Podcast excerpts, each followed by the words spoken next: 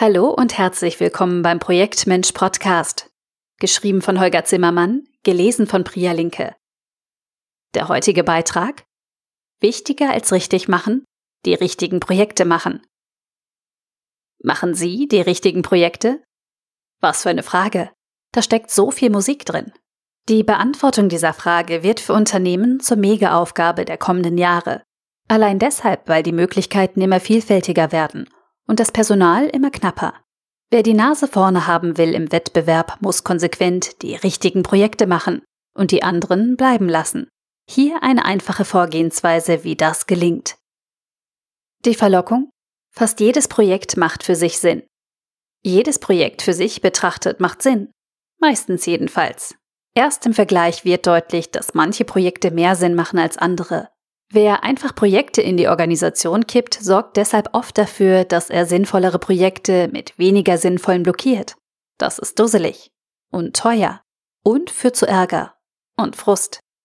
Also raus aus dem Dilemma. Spätestens, wenn die Ressourcen knapp werden, und wo sind sie das nicht, ist Handlungsbedarf. Multiprojektmanagement oder Projektportfolio-Management.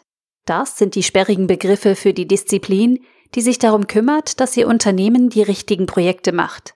Vielleicht liegt es an diesen Begriffen, dass sich so wenige Unternehmen darum kümmern, die Sonderaufgaben konsequent an der Unternehmensstrategie auszurichten. Dieses Alignment nämlich sorgt dafür, dass ein Unternehmen die richtigen Projekte macht. Die richtigen Projekte sind vornehmlich die, die auf die Strategie einzahlen und das Unternehmen auf dem Weg zu den langfristigen Zielen nach vorne bringt. Fokus macht schnell und wirkungsvoll. Mal angenommen zwei Unternehmen, Wettbewerber, wollen die Digitalisierung in ihrem Unternehmen voranbringen, um mittel- bis langfristig mit neuen Geschäftsmodellen eine einzigartige Position im Wettbewerb zu erreichen. Beide verankern das in Vision und Strategie. Alle Mitarbeiter wissen darüber Bescheid. Das eine Unternehmen legt sofort los. Jeder startet Projekte. Da geht was, denkt sich der Beobachter. Das andere Unternehmen zögert kurz, hängt die Maßnahmen, die Projektideen erst einmal auf Haftnotizen an die Wand. Welche passen besonders gut zu den strategischen Zielen? Welche haben eine große Hebelwirkung? Welche trauen wir uns zu, sind für uns leicht umzusetzen?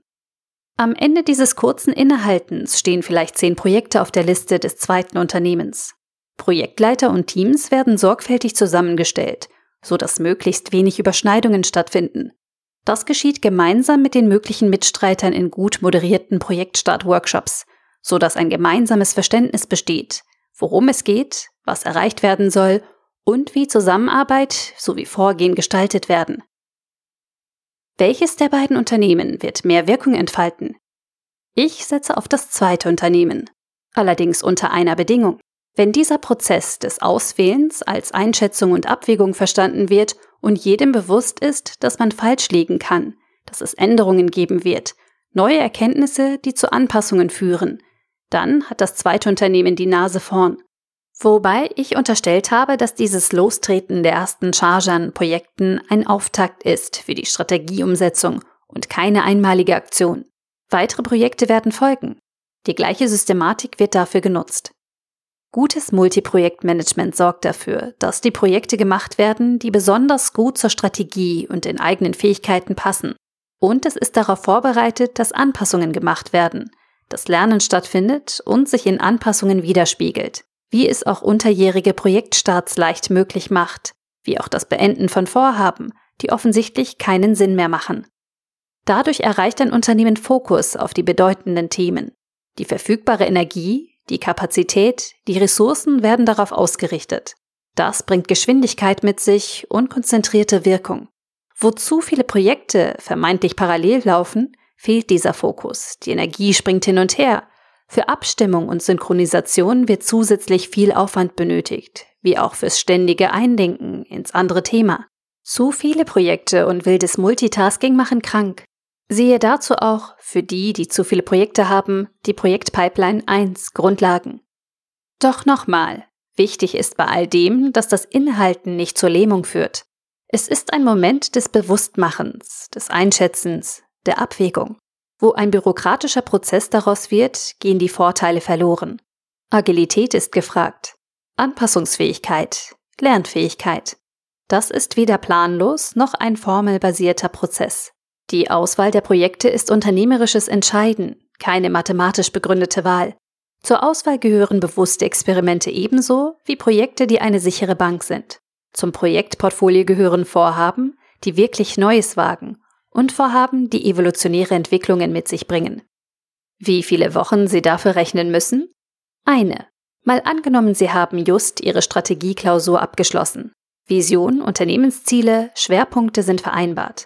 Wenn Sie sich und Ihren Mitstreitern dafür vorab Zeit reservieren, jeden Arbeitstag sechs Stunden, sodass wichtige Mails und Telefonate noch möglich sind und für eine gute Moderation sorgen, steht Ihr Projektportfolio am Ende einer Arbeitswoche umsetzungsbereit. Das genügt für größere mittelständische Unternehmen mit ein paar tausend Mitarbeitern und kleinere Konzerne. Diese Woche holen Sie allein durch weniger Reibung, weniger Abstimmungsaufwand und weniger Rüstaufwand locker wieder rein. Das Richtige erkennen. Welche sind die richtigen Projekte?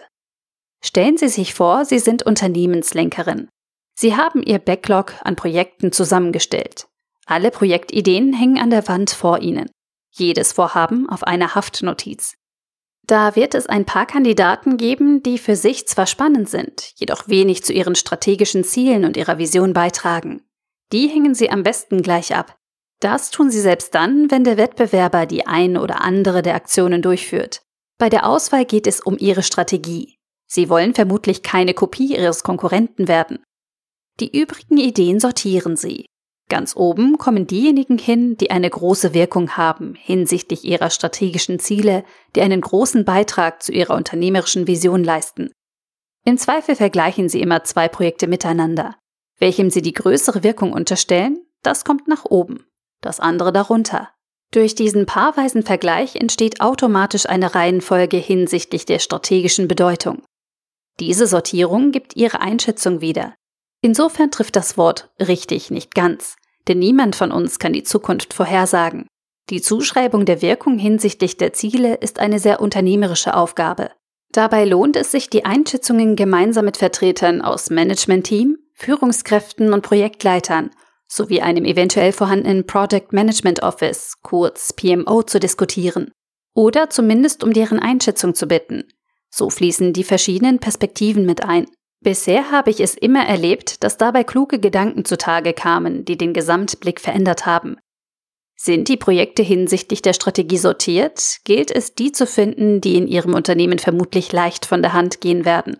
Die, die Sie sich, Ihren Kolleginnen und Kollegen am ehesten zutrauen, kommen ganz nach rechts. Die, die für Sie schwierig umzusetzen sind, kommen nach links.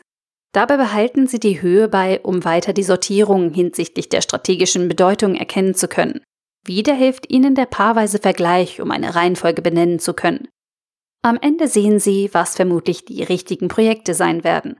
Was oben rechts auf Ihrer Wand hängt, diese Vorhaben trauen Sie sich am ehesten zu und Sie unterstellen eine starke strategische Wirkung.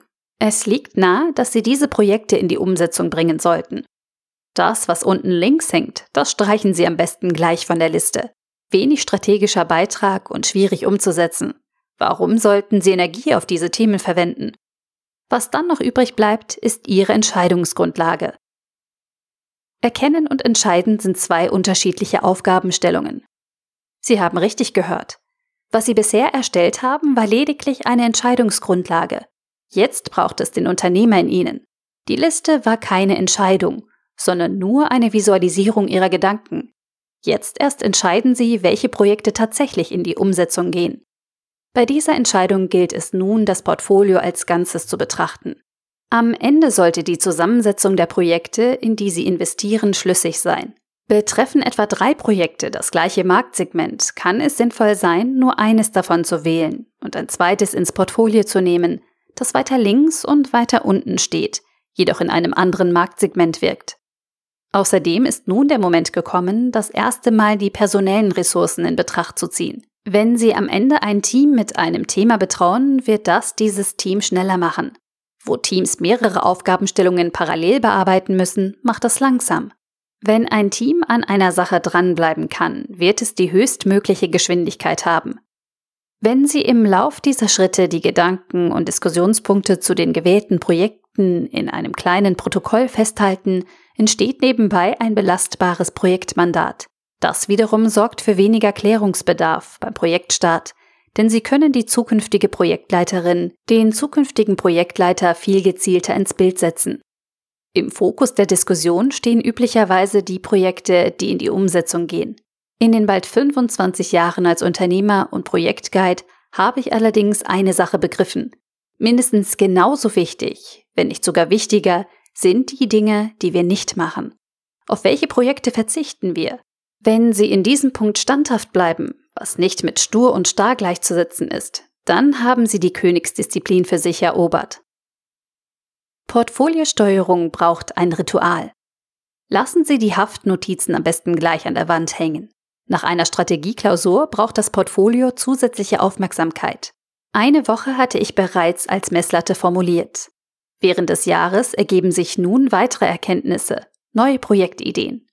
Außerdem kommen vielleicht laufende Projekte nicht voran, wie angenommen, oder erfüllen die Erwartungen nicht. Damit besteht immer Anpassungsbedarf.